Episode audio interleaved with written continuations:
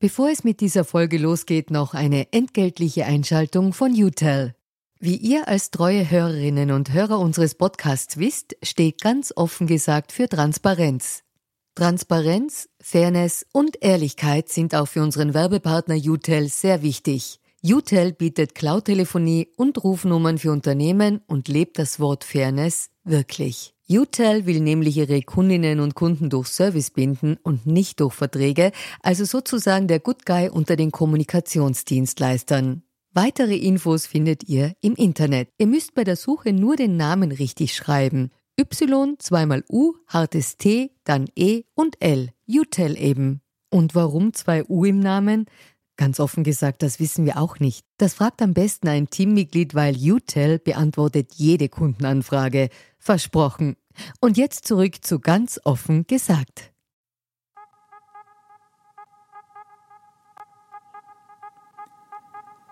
Ja, das ist eine neue Folge von Ganz offen gesagt und unser heutiger Gast ist die Extremismusforscherin Julia Ebner mit ihrem neuen Buch Wut.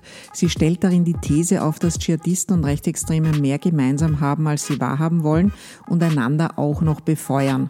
Und dann erzählt sie uns auch noch gleich, wie es war, mit Ex-Al-Qaida-Leuten auf der Firmenweihnachtsfeier zu sitzen oder auf Neonazi-Demos Leute ins Gespräch zu verwickeln.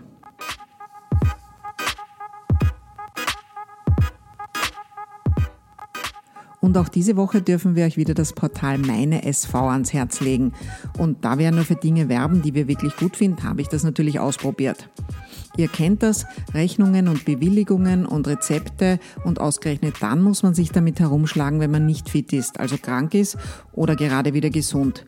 Bisher war das eine schreckliche Zettelwirtschaft. Man musste das Stück für Stück bei der Krankenkasse einreichen, persönlich natürlich, was Zeit, Nerven und überhaupt kostet.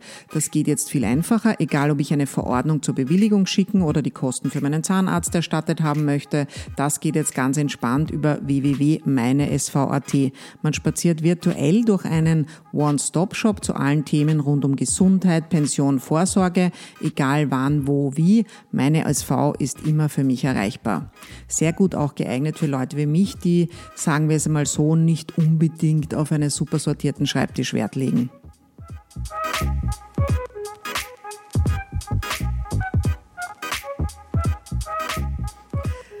Hallo, mein Name ist Eva Weißenberger und mein heutiger Gast ist die Extremismusforscherin Julia Ebner. Herzlich willkommen.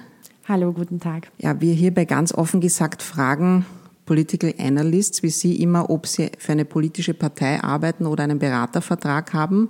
Wie ist das bei Ihnen? Nein, im Moment weder für eine Partei noch habe ich einen Beratervertrag. Sie stammen aus Wien, leben und arbeiten aber in London, genauer gesagt bei dem Institute for Strategic Dialogue. Zuvor waren Sie bei Quilliam, einer Organisation, die sich der Terrorismusprävention verschrieben hat und von ehemaligen Islamisten und Dschihadisten gegründet worden war. Wie ist das, mit solchen Männern zusammenzuarbeiten? Wie kann man sich das vorstellen? Also ehrlich gesagt, gerade als junge Frau war das am Anfang schon sehr einschüchternd und vor allem ähm, die Tatsache, dass einige auch mit ähm, wirklich Osama bin Laden und Al-Qaida mal am Tisch gesessen sind und Strategiegespräche äh, hatten, zu wie sie am besten Amerika angreifen, das hat mir schon, also hat mich am Anfang sehr beeindruckt, teilweise auch schockiert. Aber es war wahnsinnig spannend, auch den Geschichten, teilweise sehr originellen Geschichten zu lauschen und auch vor allem zu sehen, wie sehr man diese 180-Grad-Wende schaffen kann, selbst wenn man in den wirklich extremsten Ecken von Extremismus ist, dass man dort trotzdem noch aussteigen kann. Und wie spricht man darüber? Erzählen die auch von Gewalttaten oder sagt dann jemand bei der Betriebsfeier, ich weiß nicht, mit Osama Bin Laden war es nicht so lustig. Ich, ich, kann mir das gar nicht vorstellen. Ja, es war teilweise natürlich sehr skurril. Sie, haben, ähm, sie waren sehr offen, auch mit mir und grundsätzlich mit den Mitarbeitern und haben tatsächlich auch immer wieder natürlich erzählt von ihrer Zeit auch als Anwerber. Einer der, der Leiter von Quilliam war ein führender Anwerber bei der internationalen islamistischen Organisation Hizb Tahrir und hat auch sehr genau erzählt, wie er zum Beispiel versucht hat, Schritt für Schritt ähm, ja, anfällige Menschen oder Menschen mit Identitätskrisen zu radikalisieren und wie er dabei vorgegangen ist. Über Gewalt wurde weniger gesprochen. Ich denke, das war trotz allem noch ein Tabuthema. Und auch über die Zeit im, im Gefängnis. Also ähm, der, der Leiter Majid Nawaz war auch vier Jahre lang im, in einem ägyptischen Gefängnis. Über diese Zeit hat er sehr wenig gesprochen. Ich denke, weil das auch sehr vermutlich sehr dramatisierende Erinnerungen, ähm, Erinnerungen geweckt hat, über die er nicht unbedingt sprechen wollte. Und haben Sie da tatsächlich Vertrauen gefasst oder bleibt immer so eine Restangst und ein Restmisstrauen, das in einem drinnen steckt? Nein, ich muss sagen, also ähm, ich hatte sehr, sehr großes Vertrauen und habe wirklich schnell eigentlich eine sehr große Vertrauensbasis aufgebaut, auch weil vermutlich sich die, ähm, die Strukturen in dem Think Tank und in der Organisation äh, nicht, nicht, die waren nicht so wie in anderen Thinktanks. Es war wirklich, es ist auch sehr viel auf ähm, menschlicher Ebene noch passiert und viel mehr, es gab viel mehr soziale Interaktion. Wir haben auch sehr viele Out-of-Office-Aktivitäten gehabt. Es, ich denke, das hat sich das auch. Heißt, das, da geht man dann ja. raften mit ehemaligen Dschihadisten, oder? Ja, äh, tatsächlich. Also wir haben auch, ähm, ich meine, einmal bin ich in einem äh, ja, Weihnachtspullover ähm, mit neben dem ehemaligen Alliierten, von, oder nicht Alliierten, äh, neben dem ehemaligen Partner von, äh, von jetzt Osama Bin Laden und Al-Qaida gesessen. Mhm. Also es war schon sehr skurril teilweise, wenn er mir dann im Weihnachtspulli erzählt, von wie er da mit, mit Bin Laden Gespräche führt zur Strategie. Geht zur Strategie, wie äh, diese Organisationen vor allem junge Menschen verführen und zu verführen versuchen. Dazu kommen wir noch. Ähm, zuerst würde mich noch interessieren, wie Sie eigentlich zur Extremismusforschung gekommen sind, denn Sie sind ja keine ehemalige Extremistin wie Ihre damaligen Kollegen, sondern waren vielleicht keine normale Wiener Uni-Absolventin, aber eine klügere, fleißigere, tüchtigere, besondere, aber trotzdem einfach eine ganz normale Wissenschaftlerin. Wie kommt man dann zu dem Thema Terrorismusforschung und wie kommt man vor allem zu so einer Organisation wie Quilliam? Hm. Also ehrlich gesagt war das alles ein ziemlicher Zufall. Ich habe mich natürlich für das Thema schon länger interessiert und habe auch ähm, meinen zweiten Master sehr stark schon auf das Thema politischer Islam und Dschihadismus fokussiert. Der zweite Master war in internationaler Geschichte. Ich habe mich dann auch stark mit der Geschichte vom Nahen und Mittleren Osten beschäftigt und habe dann meine Masterarbeit zu Selbstmordattentäterinnen geschrieben. Und im Rahmen dieser Masterarbeit habe ich dann meinen dann baldigen Boss interviewt, ähm, es ging auch sehr stark um die Rolle von Frauen im Terrorismus. Und mich haben da wirklich seine Antworten so fasziniert, weil mich diese sehr tiefen Einblicke, ja, ich fand sie sehr spannend und fand aber dann auch spannend, mich mit ihm über Präventionsmethoden zu unterhalten. Und habe mich dann beworben für eine Stelle in der Organisation bei Quilliam und bin dann echt einige Wochen später in der umgekehrten Situation gesessen, wo er mich dann für den Job interviewt hat. Kommen wir mal zu Ihrem Buch, das wahnsinnig interessant ist und eben jetzt auch auf Deutsch erschienen ist, im Original auf Englisch. Wut, was Islamisten und Rechtsextreme mit uns machen, erschienen im Theis Verlag. Ihre These lautet, also ich versuche das jetzt mal zu verkürzen, dass sich Islamisten und Rechtsextreme eigentlich gar nicht so unähnlich sein. Ähm, beide wollen die Gesellschaft spalten, beide wollen eine ethnisch und religiös homogene Gesellschaft herstellen. Sie haben ein ähnliches Weltbild, ähnliche Ziele und dienen sich derselben Strategien, um diese Ziele zu erreichen. Sie widmen dieses Buch äh, mit dieser These der britischen Abgeordneten Joe Cox, die kurz vor dem Brexit-Referendum von einem rechtsextremen Attentäter erstochen worden war. Ähm, warum war das der Ausgangspunkt für die Entwicklung dieser These? Hm. Ich habe mich also im Rahmen meiner, meiner Tätigkeit bei Quilliam ja sehr stark eigentlich auf wirklich den Dschihadismus fokussiert und habe dann, als äh, die britische Abgeordnete Joe Cox ermordet wurde, die auch ein wirklich großes Vorbild für mich war, die hat sich sehr stark für Flüchtlinge eingesetzt und wurde in dieser ganzen hitzigen ähm, Debatte rund um das Brexit-Referendum ermordet. Uh, da habe ich mich begonnen, dann mehr auch mit dem Thema Rechtsextremismus, vor allem auch in meiner Freizeit zu beschäftigen und habe wirklich so viele Parallelen und äh, Wechselwirkungen festgestellt, aber rein anekdotisch, dass ich das noch systematischer erforschen wollte. Und vor allem die ähm, natürlich auch diese, die Verschwörungstheorien, wo sich oft dann wirklich Überlappungen finden in der dschihadistischen Welt und in der, in der rechtsextremen Welt. Ähm, Verschwörungstheorien gegen die politischen gegen die ja, Mainstream-Politiker, gegen die Medien, die ja auch beide Seiten Lügenpresse nennen würden. Was ist da für ein, ein was gibt es da für ein Beispiel für, ein, für eine Verschwörungstheorie, die beide Seiten gleich erzählen? Also zum Beispiel, dass 9-11 eine in Wirklichkeit von außen von den politischen Eliten geplante Aktion ist. Da kommen dann unterschiedlichste Verschwörungstheorien ins Spiel, aber das wäre eine These oder eine Verschwörungstheorie, die beide Seiten vertreten. Und genauso, dass die Medien, ähm, vor allem die, die Mainstream-Medien korrupt sind und, und in Wirklichkeit ähm, teilweise nur, entweder nur ähm, teilweise Informationen verbreiten oder wirklich falsche Informationen, Fake News natürlich verbreiten. Das ist was, was auch auf beiden Seiten sehr stark durchdringt und vor allem für die Propaganda verwendet wird auf beiden Seiten. Sie haben für die Recherche zu dem Buch dann islamistische Veranstaltungen besucht, mit Pegida-Sympathisanten gesprochen, Internetrolle aufgesucht, also sich wirklich in die Szene begeben, waren auch bei einer Neonazi-Demo, alles Mögliche.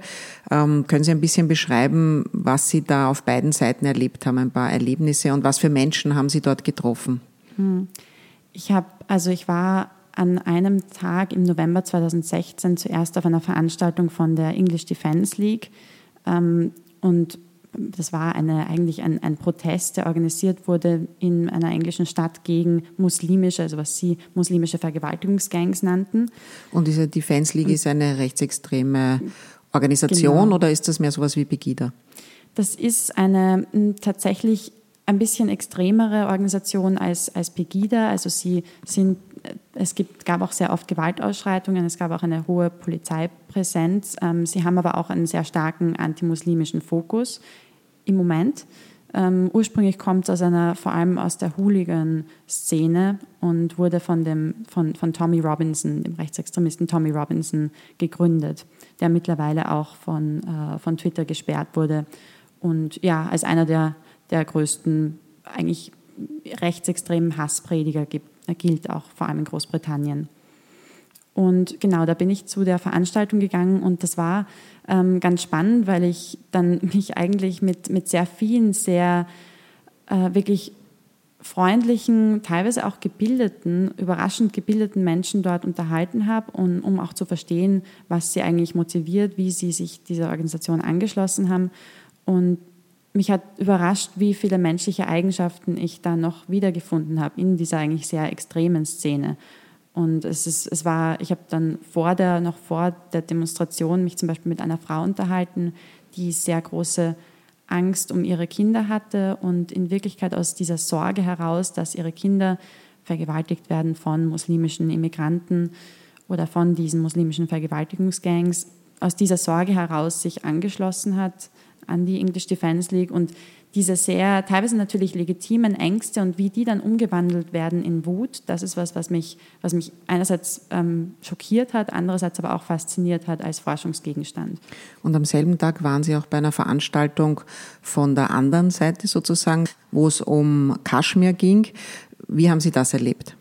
Genau, das wurde, also es, es hat sich äh, Kaschmir-Konferenz genannt. Es ging sehr stark um die ähm, wahrgenommene globale Unterdrückung von Muslimen durch ähm, den Westen, aber auch durch, durch, genau, durch Indien, durch Israel. Also es ist wirklich auch sehr stark darum gegangen, die Opferrolle hervorzukehren von Muslimen auf der ganzen Welt. Das wurde organisiert von der internationalen islamistischen Organisation Hizb ut-Tahrir, die auch äh, in Deutschland und ich denke auch in Österreich verboten ist.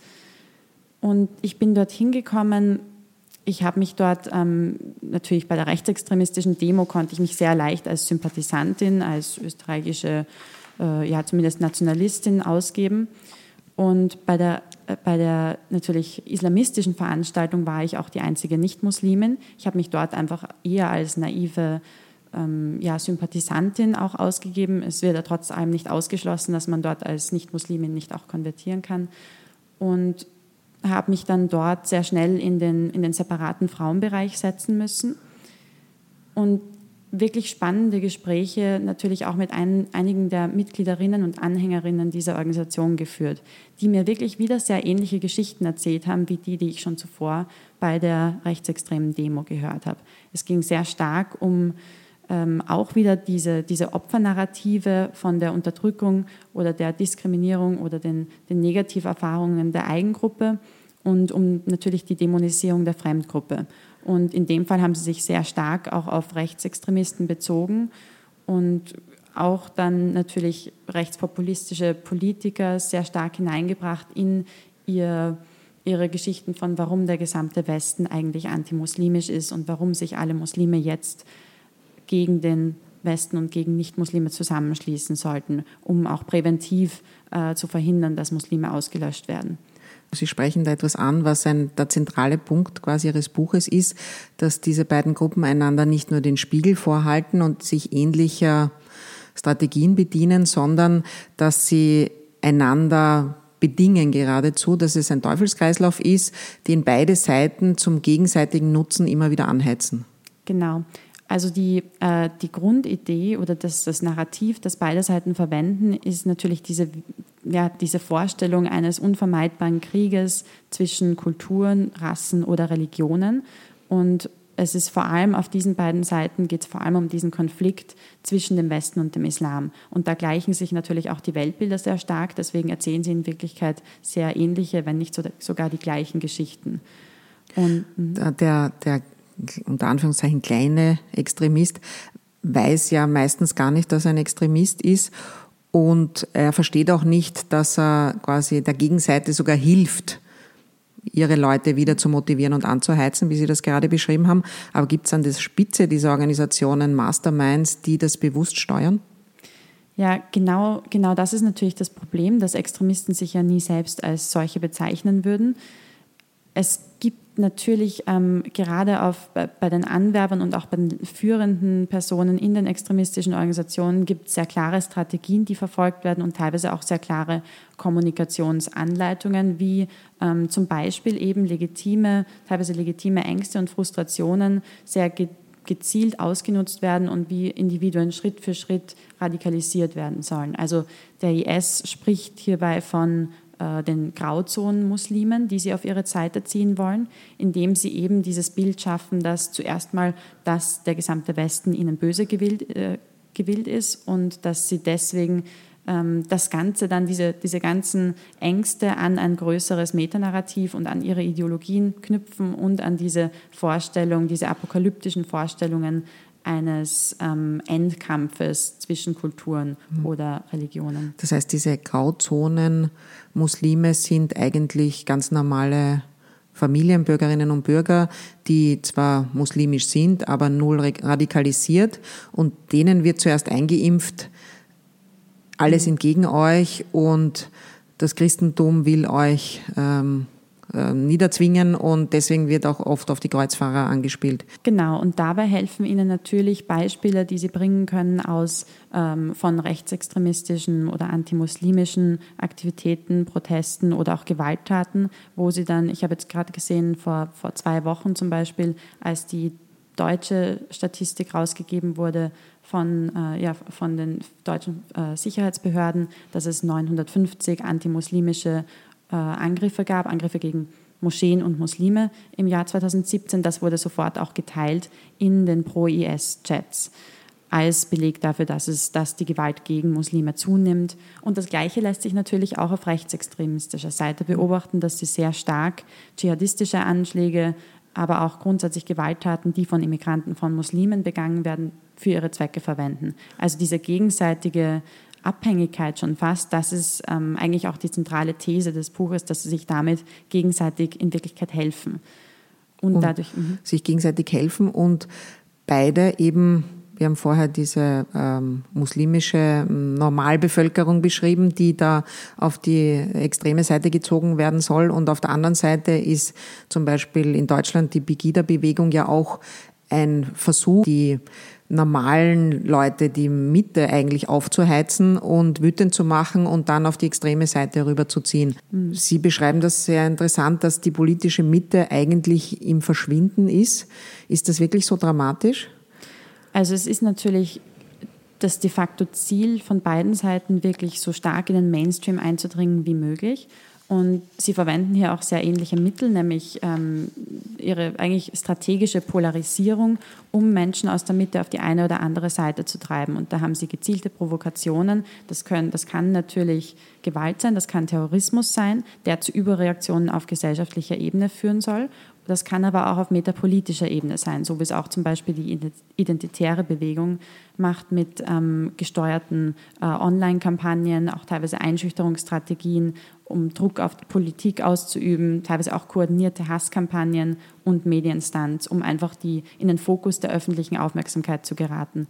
Und das, das sind sie, würde ich sagen, leider in den letzten Jahren, also beide Seiten eigentlich sehr erfolgreich gewesen, wirklich teilweise schon sehr stark in den Mainstream zu kommen. Und das ist natürlich ihr Ziel, ist auf beiden Seiten längerfristig ähm, in Wirklichkeit einen radikalen politischen Wandel herbeizuführen. Und die 2020-Strategie, wenn man sich die anschaut von Al-Qaida zum Beispiel, äh, da haben wir leider, sind wir leider in Wirklichkeit bis jetzt ziemlich genau nach ihrem Plan vorgegangen. Also wie sich das Ganze entwickelt hat, auch seit 9-11, spielt eigentlich sehr stark nach dem Drehbuch, das Al-Qaida vorgesehen hatte für den Westen oder für äh, Europa und Amerika. Wenn man sich zum Beispiel die jüngsten Wahlen in Italien anschaut, dann ist das ja ein Beleg für Ihre These. Da hat mehr als die Hälfte der Wahlberechtigten für antidemokratische, Anti-Establishment-Parteien gestimmt, vom linken oder vom rechten Rand. Und die Mitte ist in sich zusammengebrochen. Genau, und auch vor der Italienwahl gab es natürlich wieder, und wir haben das in den letzten Wahlen, sowohl ähm, bei der US-Wahl als auch jetzt bei den letzten großen europäischen Wahlen in Frankreich, dann bei der Bundestagswahl, auch bei der österreichischen Wahl, haben wir immer wieder beobachtet, wie Extremisten auf beiden Seiten, vor allem aber Rechtsextremisten, versucht haben, mit koordinierten Kampagnen hier auch äh, speziell diese Themen, also vor allem das Immigrationsthema und das Terrorismusthema in den Fokus der politischen Debatten zu rücken und wie sie mit äh, sich auch hinter den Kulissen sehr stark zusammengeschlossen haben und die neuen, ja in Wirklichkeit auch die neuen ähm, Möglichkeiten, die die sozialen Medien bieten, ähm, mit Hilfe von Hashtags-Koordinierung und Uhrzeitenkoordinierung, hier teilweise auch die Algorithmen auszutricksen, um ihre Randideologien wirklich in den Mainstream zu befördern. Und da waren sie leider äh, relativ erfolgreich dabei, vor allem in Deutschland und Österreich, aber auch jetzt in Italien.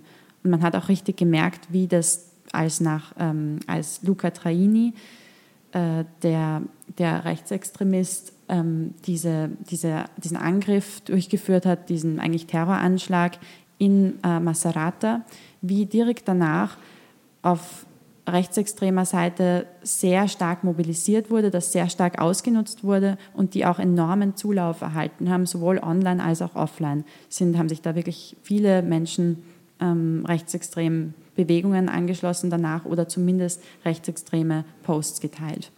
Die ORF-Journalistin Susanne Schnabel vertritt die These, die politische Mitte ist nicht verschwunden, wir sind einfach nur so leise und die extremen Ränder sind so laut, deswegen hat man das Gefühl, die sind schon die Mehrheit.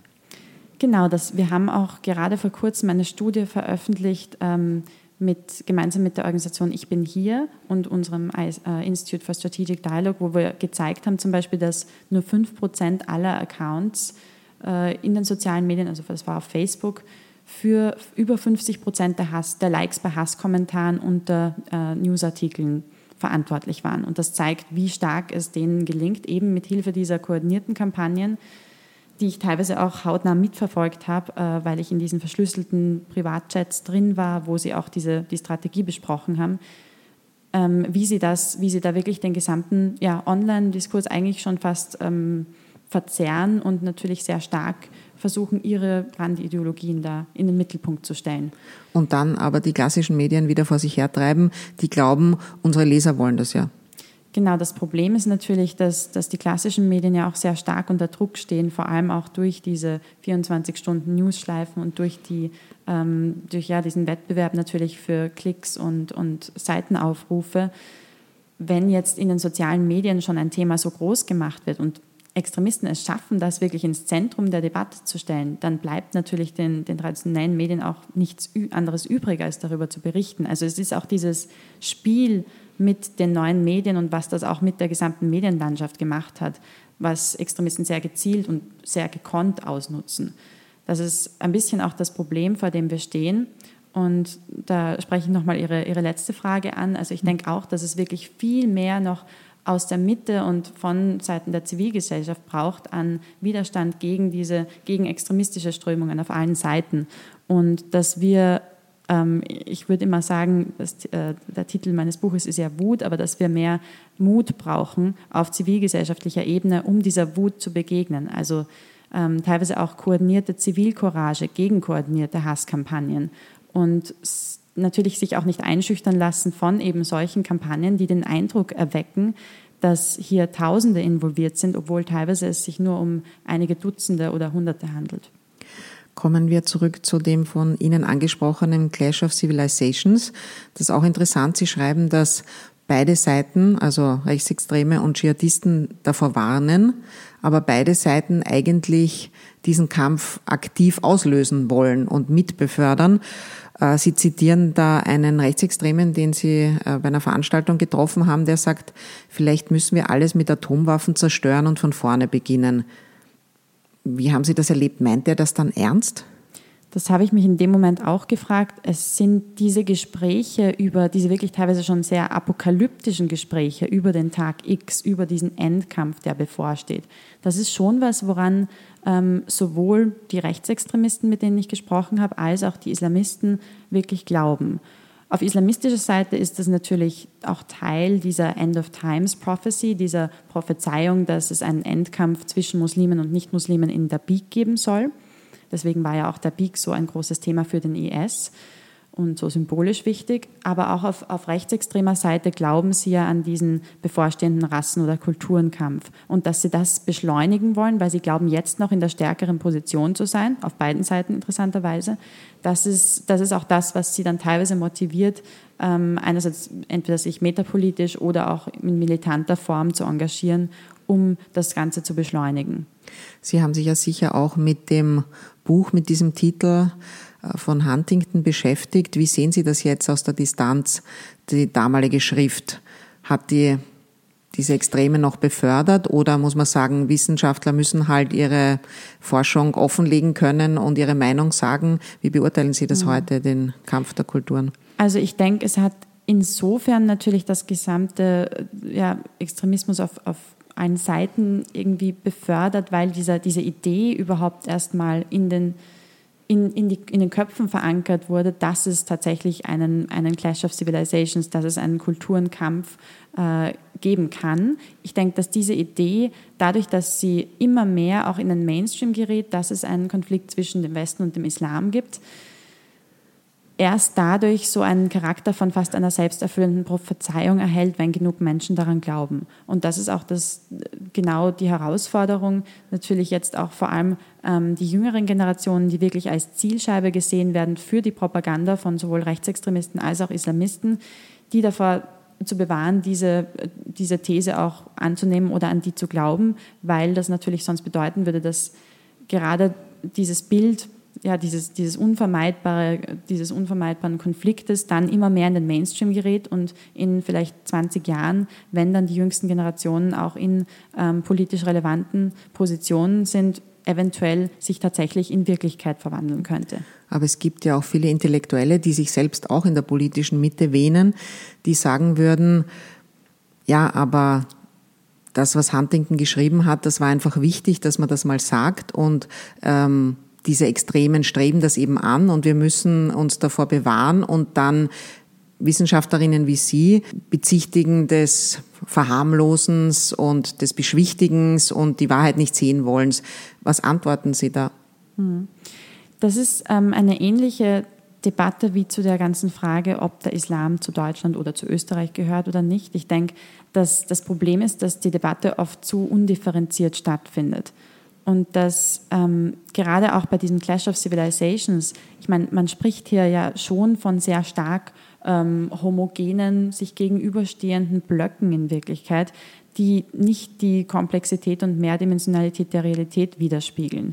Und das ist das Problem, das ich auch mit der, mit der These von Samuel Huntington sehe, dass es natürlich das nicht differenziert wird zwischen den unterschiedlichen Subkulturen, die es ja auf beiden Seiten und den, den ganzen Grautönen, die es auf beiden Seiten gibt. Also, und so, insofern spielt natürlich die gesamte Theorie auch der, den Extremisten in die Hände, weil es auch dieses sehr stark binäre oder simplifizierte Weltbild fördert oder dieses Denken fördert.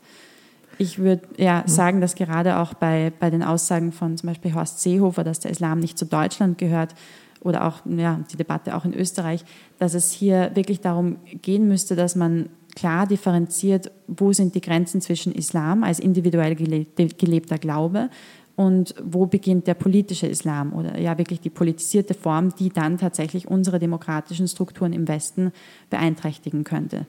Also Sie haben jetzt angesprochen, der neue deutsche Innenminister aus Hofer hat eben gesagt, der Islam gehöre nicht zu Deutschland.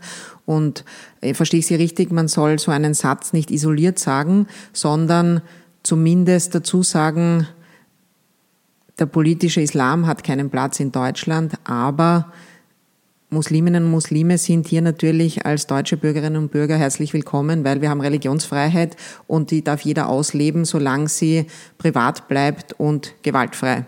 Also beziehungsweise genau. wenn man das schon dazu sagt, dann impliziert man wieder, ist, dann bringt man wieder Islam und Gewalt in einen Satz zusammen. Also nicht einmal so darf man sagen, aber Sie haben mich jetzt richtig verstanden. Ja. Also dass man so es auf so eine kurze Formel einfach nicht bringen kann, weil das Thema viel zu komplex ist. Genau, und es ist, es ist ja, das Problem ist halt, dass ansonsten spielt man natürlich genau den Extremisten in die Hände mit solchen Aussagen, weil die ja gerade diesen Identitätskonflikt, der entsteht in Muslimen, die sich ohnehin schon nicht, ähm, die es schwer finden, ihre Identität als Muslime und auch als deutsche oder österreichische Staatsbürger das zu kombinieren. Wenn man jetzt auch noch impliziert, dass das gar nicht möglich ist, dass man nicht Islam, ähm, dass man nicht den Islam und den Westen in eine, ähm, also sozusagen in einem Land äh, beides also haben kann oder nicht die Identität einer Muslimin oder eines Muslims und eines deutschen oder österreichischen Staatsbürgers haben kann, dann ist natürlich das Angebot von vom IS doch nochmal attraktiver für, für Muslime, die sich dann eine neue, einer neuen Identität oder einer neuen Gemeinschaft anschließen wollen. Und wie arbeiten dann zum Beispiel die Rekrutierer von äh, dschihadistischen Organisationen mit diesen Jugendlichen? Sie haben ja eingangs gesagt, Ihre Ex-Kollegen bei Quilliam haben Ihnen auch beschrieben, nach welchen Strategien da gearbeitet wurde. Können Sie das mal ein bisschen genauer mhm. beschreiben? Wie bringt man einen Jugendlichen da auf seine Seite? Also sehr oft wurde angesetzt bei individuellen Diskriminierungserfahrungen ähm, oder Negativerfahrungen in der westlichen Gesellschaft. Also zum Beispiel äh, wer jetzt, also würde ein Anwerber jetzt sagen, naja, ähm, du erfährst doch sicher auch täglich ähm, Übergriffe oder, oder hast Hasskommentare in, in den öffentlichen Verkehrsmitteln hat dich nicht, hast du, ja, hast du wirst nicht du das schräg Gefühl, angeschaut genau, oder du kommst du in die coole Bar nicht hinein, mhm. ähm, weil du ausländisch aussiehst, deine Klassenkollegen schauen genau. ein bisschen österreichischer aus, die kommen hinein. Genau, zum Beispiel sowas oder auch die Tatsache, dass du schlechte Noten hast in der Schule, das liegt natürlich daran, dass, dass die Lehrer eigentlich ähm, gegen dich sind. Das ist, weil du Muslima bist, das ist, weil du ähm, oder weil du ausländisch aussiehst ähm, dann, wird diese, dann werden diese individuellen Erfahrungen geknüpft, verknüpft mit, äh, wo sie dann andere ähm, Perspektiven geben, auf wo noch so eine Unterdrückung von Muslimen stattfindet in der Welt. Also da würden sie dann zum Beispiel Fotos oder Videos zeigen von ähm, sagen Muslimen zum Beispiel ähm, in, in Kaschmir oder in Palästina oder in anderen Regionen der Welt, wo sie dann sagen, na ja, das Ganze ist Teil einer größeren, eigentlich einer größeren Verschwörung gegen Muslime und der Westen allgemein will eigentlich Muslime ausrotten oder ist zumindest für diese globale Unterdrückung ähm, verantwortlich und wir müssen uns deswegen dagegen wehren. Der einzige Weg, das zu tun oder der einzige Weg, auch komplette Freiheit zu erhalten, äh, zu erhalten und auch die ähm, und, und Muslime von dieser Unterdrückungslage zu befreien, ist ein Kalifat. Und da kommen dann auch natürlich die ideologischen äh, ja, Elemente rein, wo sie dann das Ganze auch noch an die Ideologie des politischen Islams knüpfen, der ja ursprünglich auch in seiner Entwicklung durch die ganzen Ideologen, die ähm, vor allem im 20. Jahrhundert sehr stark diese Strömung des Dschihadismus inspiriert haben, also vor allem auch Said Qutb, der ägyptische äh, Gelehrte und andere haben sich ja auch sehr stark auf diese Opferrolle des Islams oder Opferrolle der Muslime gestützt und hier sehr stark Anti-Imperialismus und ähm, die, die Ressentiments gegen den Westen geschürt. Gut oder besser schlecht, dann ist jemand Extremist, ein junger Mensch. Wie verführen ihn dann die Terrororganisationen oder ähm, solche Organisationen wie die IS zum, zur, zuerst zur Gewaltbereitschaft und dann womöglich sogar zu, dazu Soldat zu werden oder eben Terrorist zu werden? Da gibt es ganz unterschiedliche Strategien. Was wir gerade beim IS festgestellt haben, ist, dass es hier sehr stark einerseits um, um die, dieses Gemeinschafts- und Brüderlichkeitselement geht, andererseits um das Märtyrerversprechen und dieses, dieses Heldentum, das versprochen wird, wo auch sehr gezielt teilweise Maskulinitätskrisen, Männlichkeitskrisen ausgenutzt werden ähm, von jungen Männern, die sich dann in dieser, ja, in dieser heldenhaften Rolle äh, oder nach so einer heldenhaften Rolle sehen, sehnen. Und zusätzlich dazu kommt noch das ganze Gamification-Element oder das wirklich ähm, ja schon teilweise Computerspielcharakter äh, diese Propaganda übermittelt wird und teilweise zum Beispiel ähm, dann auch ja ähm, viele dieser dieser Propagandavideos haben ja auch eine sehr starke ähm, sind fast so gedreht schon wie Hollywood-Filme oder wie Computerspiele, wo sich dann die Individuen und die Mitglieder des IS oder von islamistischen Organisationen sehr stark in dieser, in der Protagonistenrolle sehen und natürlich dann auch zu Taten, zu Gewalttaten greifen, weil es einfach nur die logische Konsequenz daraus ist, sie müssen jetzt für ihre Eigengruppe, sie müssen jetzt ihre Eigengruppe beschützen vor der Feindgruppe und ähm, werden so dann erst zum Helden und dann kommen natürlich die ideologischen Elemente auch noch hinzu, wo ihnen dann Versprechen gemacht werden von was sie im Paradies nicht alles erwartet. Und jetzt zu Ihrer konkreten Arbeit, wenn man das alles weiß, was sind dann die Gegenstrategien? Wie verhindert man, dass zuerst Jugendliche abrutschen? Und die Generation Z ist ja die Hauptzielgruppe, sowohl von Islamisten als auch von Rechtsextremen. Äh, wie verhindert man, dass Jugendliche abrutschen? Und wie verhindert man dann später, dass sie zu Terroristen werden? Und wie holt man sie wieder raus? Was machen Sie da konkret? Also wir haben hier un unterschiedlichste Ansätze an den unterschiedlichen Stellen. Also wenn wir von wirklich von schon radikalisierten Personen sprechen, die wir zurückholen wollen, arbeiten wir sehr viel mit äh, Psychologen natürlich zusammen, aber auch mit Aussteigern und Überlebenden von Terroranschlägen, die dann in der Interventionsarbeit sich wirklich äh, herausgestellt haben als, als ja, die, die besten Partner, mit denen wir hier zusammenarbeiten können, weil sie sehr schnell ein Vertrauensverhältnis aufbauen und sich natürlich vor allem die Aussteiger sehr gut äh, einfühlen können, auch in wie, wie, wie es damals war oder wie dieser Radikalisierungsprozess auch, was das mit einem macht und wie stark nicht nur die Ideologie natürlich schon vorhanden ist, sondern auch wie stark das gesamte Netzwerk, das soziale Netzwerk schon innerhalb dieser extremistischen Kreise ist oder wie stark man da auch auf sozialer Ebene schon, schon drin hängt. Und hier arbeiten wir ähm, auch viel mit Überraschungseffekten. Also zum Beispiel, wir versuchen kritische Momente zu erzeugen, genau wie beim Radikalisierungsprozess auch sehr oft von Anwerbern solche kritischen Momente ausgenutzt werden, versuchen wir das Gleiche auch auf Deradikalisierungsebene zu erzeugen. Also zum Beispiel, dass der wahrgenommene Feind etwas tut, mit dem man nicht rechnet.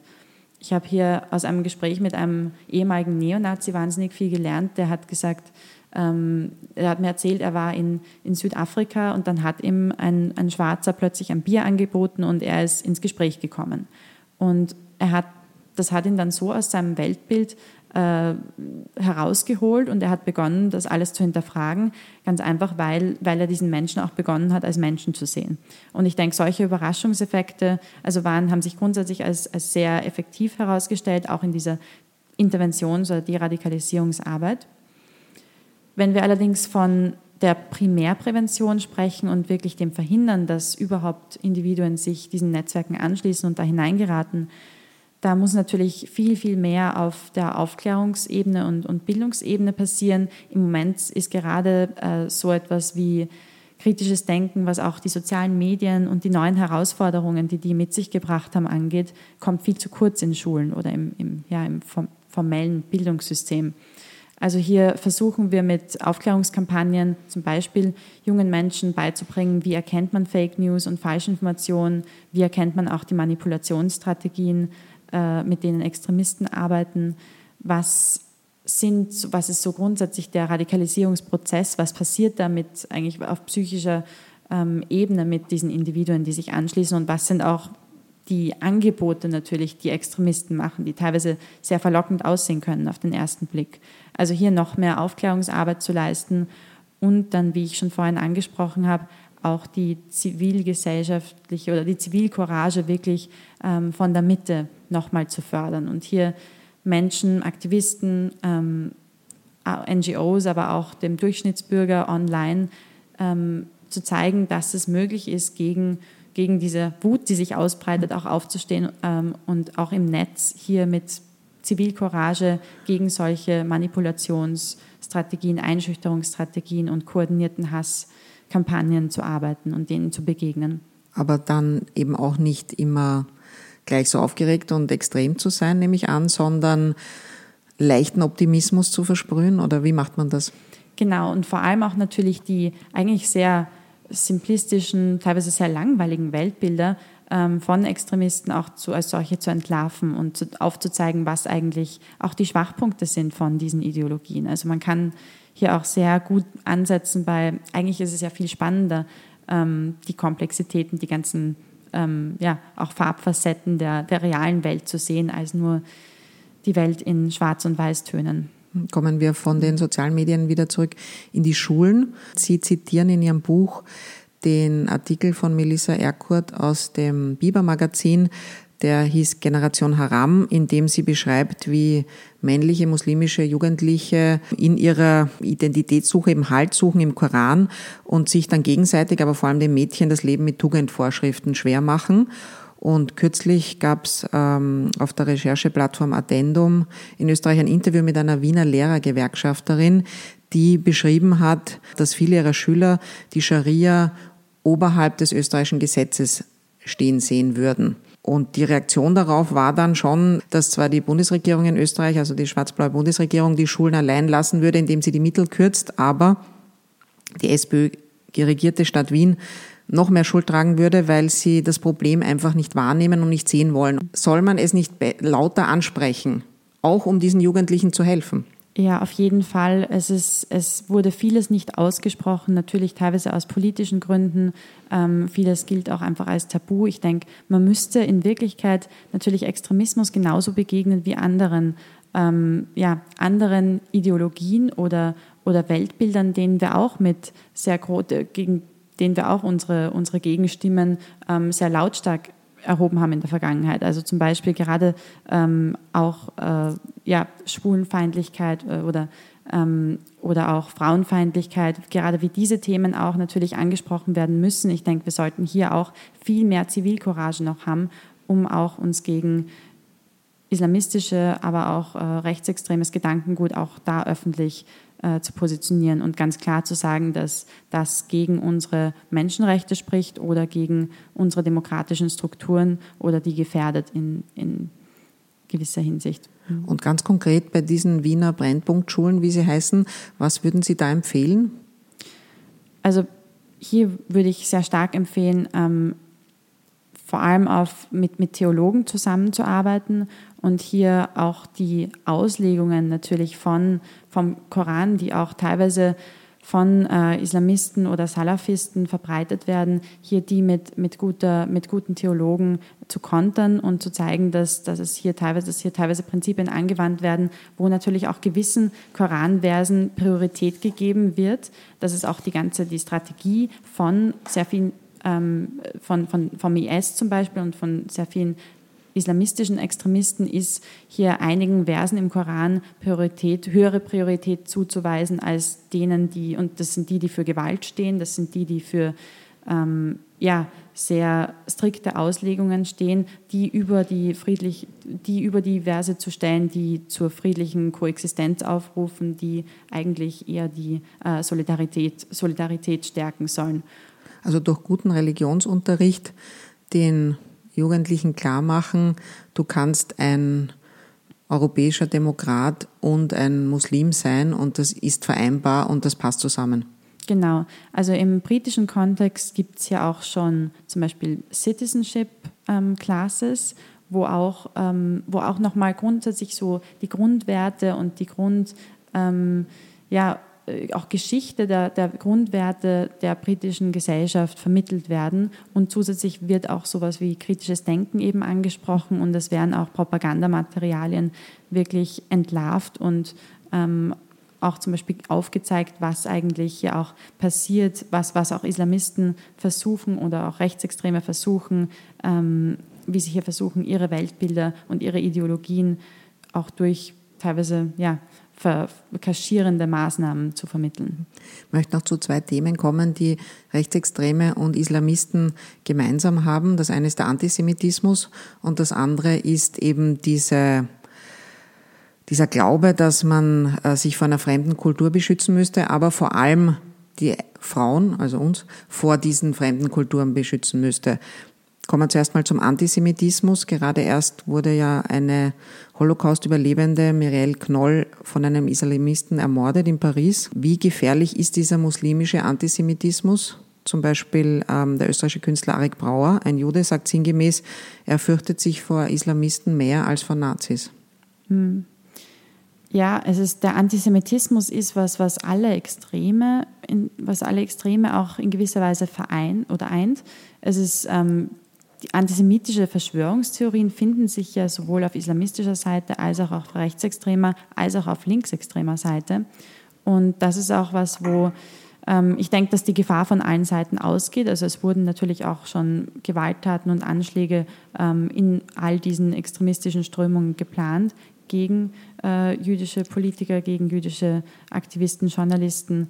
Und es ist sicher eine Gefahr, die in den nächsten Jahren eventuell noch, noch zunehmen wird. Also ich denke, wir sehen auch teilweise, je mehr sich die Menschen auch radikalisieren und je mehr sie in die extremsten Ecken kommen, aber auch auf, also auch auf rechtsextremer Seite, umso mehr nimmt auch dieser Antisemitismus zu, was teilweise beginnt mit Antizionismus und teilweise auch mit ähm, zum Beispiel interessanterweise auch mit Anti-Immigrationsgedanken. Äh, kommt dann sehr schnell in eine Ecke, wo eben Verschwörungstheorien immer, immer ähm, dominanter werden und dann auch sehr stark gegen dieser Hass gegen Juden sich verbreitet. Mhm. Und da nimmt, das, nimmt, das beschleunigt sich vor allem auch mit diesem Filterblaseneffekt, wo dann immer mehr auch Falschinformation geteilt wird und dieser Hass noch mehr geschürt wird und sich wirklich da innerhalb dieser, dieser Echokammern total aufstachelt zum Thema Frauen. Äh, mir geht es jetzt nicht so sehr um das Frauenbild der Extremisten, sondern um die Aktivistinnen selbst. Wie viele Aktivistinnen gibt es auf beiden Seiten? Welche Rolle spielen die Frauen als Täterinnen in diesen beiden Gruppen? Frauen nehmen immer sehr unterschiedliche Funktionen ein, je nachdem, von welchen Gruppierungen wir sprechen, auf beiden Seiten. Je äh, gewalttätiger man wird, umso äh, geringer ist der Frauen, der prozentuelle Frauenanteil. So grundsätzlich kann man von etwa 30 Prozent sprechen. Aber wie gesagt, wenn man dann wirklich in die, in die Neonazi-Szene geht oder auch, oder auch auf islamistischer Seite tatsächlich in die militanten Organisationen, umso geringer wird hier auch der, der Frauenanteil in Primärrollen. Aber was, was natürlich interessant ist, gerade jetzt auch beim IS zum Beispiel zu beobachten ist, ist, dass je schlechter es einer Terrororganisation geht, umso eher verwenden sie dann auch Frauen in Primärfunktionen, also als Kämpferinnen, als äh, Märtyrerinnen. Gerade jetzt im Moment habe ich in den Pro-IS-Kanälen, die ich beobachte, sehr stark gesehen, dass ich bin da zum Beispiel in einem äh, Kanal, der nur für Frauen ist, dass hier auch sehr stark interessanterweise feministische, schon fast feministische Texte geteilt werden, warum Frauen ähm, jetzt auch äh, Märtyrerinnen werden müssen und kämpfen müssen für ähm, ihre Rechte und, und gegen den Westen natürlich wieder. Aber dass sich der IS jetzt äh, sehr stark wandelt, dadurch, dass das Kalifat nicht mehr weiter besteht, oder Sie sprechen jetzt eher von einem Cyberkalifat, ähm, das, da zeigt sich natürlich auch diese Schwäche, die jetzt entstanden ist für den IS, ähm, dass er sich deswegen jetzt auch Frauen in Primärfunktionen vorstellen kann und das auch theologisch dann versucht rechtfertigen. Und diese kritischen Punkte, wo die Extremisten bei der Rekrutierung anknüpfen, sind bei jungen Frauen nämlich an Diskriminierungserfahrungen aufgrund des Kopftuchs. Genau, sehr oft. Das ist sehr oft der Fall. Auch die äh, Frau, mit der ich mich zum Beispiel bei der Veranstaltung von, von Hisbut Tahrir unterhalten habe, die hat mir ähm, erzählt, dass sie sich wirklich auch wieder eine Ähnlichkeit zu der Frau, mit der ich mich bei der rechtsextremen Demo unterhalten habe, die mir erzählt, dass sie große Angst um ihre Kinder hatte, dass, weil die in öffentlichen Verkehrsmitteln immer wieder ähm, blöd angesprochen wurden auf ihre Herkunft und auch auf, äh, ja, auf ihre Religion. Und dass sie sich deswegen ähm, dieser Organisation angeschlossen hat, weil sie denkt, dass die einzige Lösung längerfristig ein Kalifat ist, in dem es keine westlichen Einflüsse mehr gibt, in dem Andersgläubige nicht, nichts zu sagen haben und in dem alle Strukturen so danach ausgerichtet sind. Zum Schluss möchte ich noch fragen, äh, Sie widmen dieses Buch Wut nicht nur äh, der britischen Abgeordneten Joe Cox, die leider ermordet wurde, sondern auch ihrer Urgroßmutter Hilde. Inwiefern hat die sie politisch geprägt? Die hat mir wahnsinnig viel ähm, Motivation, Inspiration und Kraft gegeben, auch während des ganzen Schreibprozesses. Sie war selbst, äh, sie ist selbst geflüchtet als Sudetendeutsche, hat. Was für ein Jahrgang ist Ihre Urgroßmutter? Ähm, 21. Mhm. Und sie ist, ähm, sie lebt auch noch. Sie äh, ist auch noch topfit, also ist auch noch geistig voll da. Und hat, mir wirklich, hat mich wirklich immer wieder inspiriert, weil sie dann auch als alleinerziehende Mutter äh, war sie Gemeinderätin, einer der ersten Frauen auch im Gemeinderat. In, in Wien? In Wien, genau. Von welcher Partei? Ähm, bei den Sozialdemokraten. Und sie ja, und sie hat da wirklich so viele Hürden überwunden und immer wieder ähm, sich auch als Frau so stark ähm, bewiesen und so stark immer wieder diese Kraft gezeigt, äh, die mir sehr, sehr geholfen hat. Jedes Mal, wenn ich mich vor irgendeiner ähm, Hürde gesehen habe oder vor irgendeinem Hindernis, das mir fast schon unüberwindbar vorgekommen ist, dachte ich mir, naja, meine Urgroßmutter wird das jetzt mit links schaffen und ich sollte mich da jetzt nicht so anstellen. Äh, es, gab, es gibt schon viel größere Herausforderungen noch im Leben.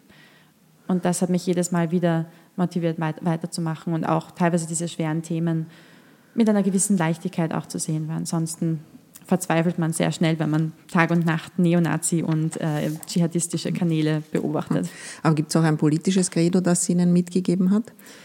Ja, sie hat, äh, war natürlich immer sehr stark für, für Toleranz, für auch diese, diese menschliche Dimension in, in Menschen zu erkennen, auch wenn sie wirklich ähm, ganz andere ideologische Ansichten sind. Das ist was, was sie mir sehr stark mitgegeben hat. Vielleicht auch gar nicht so explizit und ausgesprochen, aber das ist was, dieses, dieser Respekt vor Menschen. Ähm Schreiben Sie auch in Ihrem Buch, dass das die Strategie der Extremisten ist, die andere Seite zu entmenschlichen und dass wenn man in der Mitte steht und das bekämpfen möchte, dann muss man zumindest einmal jeden als Mensch behandeln und jeden in seiner Würde bestärken, äh, mit dem man spricht, was Sie auch versucht haben, im Zuge Ihrer Recherchen zu tun. Genau, dieser menschliche Zugang war mir gerade deswegen so wichtig, weil ich nicht in dieselbe Falle ähm, tappen wollte wie Extremisten. Und jede Form von Extremismus beginnt immer mit der Entmenschlichung des anderen. Und ich wollte das ähm, nicht in demselben Ausmaß machen und wollte wirklich auch die menschlichen Eigenschaften auch von den ähm, Extremisten, mit denen ich mich unterhalten habe, hier hervorkehren und zeigen, dass es auch möglich ist, ähm, die zurückzuholen, wenn man an diesen menschlichen Eigenschaften ansetzt. Also es hat mir auch sehr viel Mut gemacht, hier immer wieder zu sehen, dass es noch einige menschliche Elemente gibt, die äh, eventuell natürlich auch für die Präventions- und Interventionsarbeit genutzt werden könnten.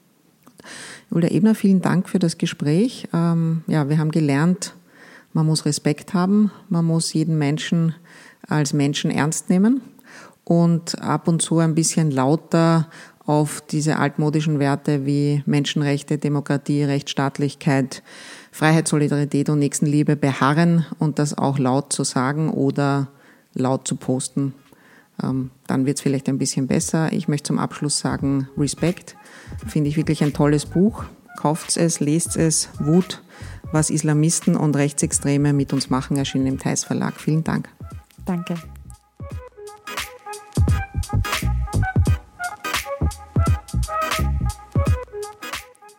Danke fürs Zuhören und bitte überall, wo es geht, gut bewerten. Ihr wisst schon, es war halt wegen der Reichweite.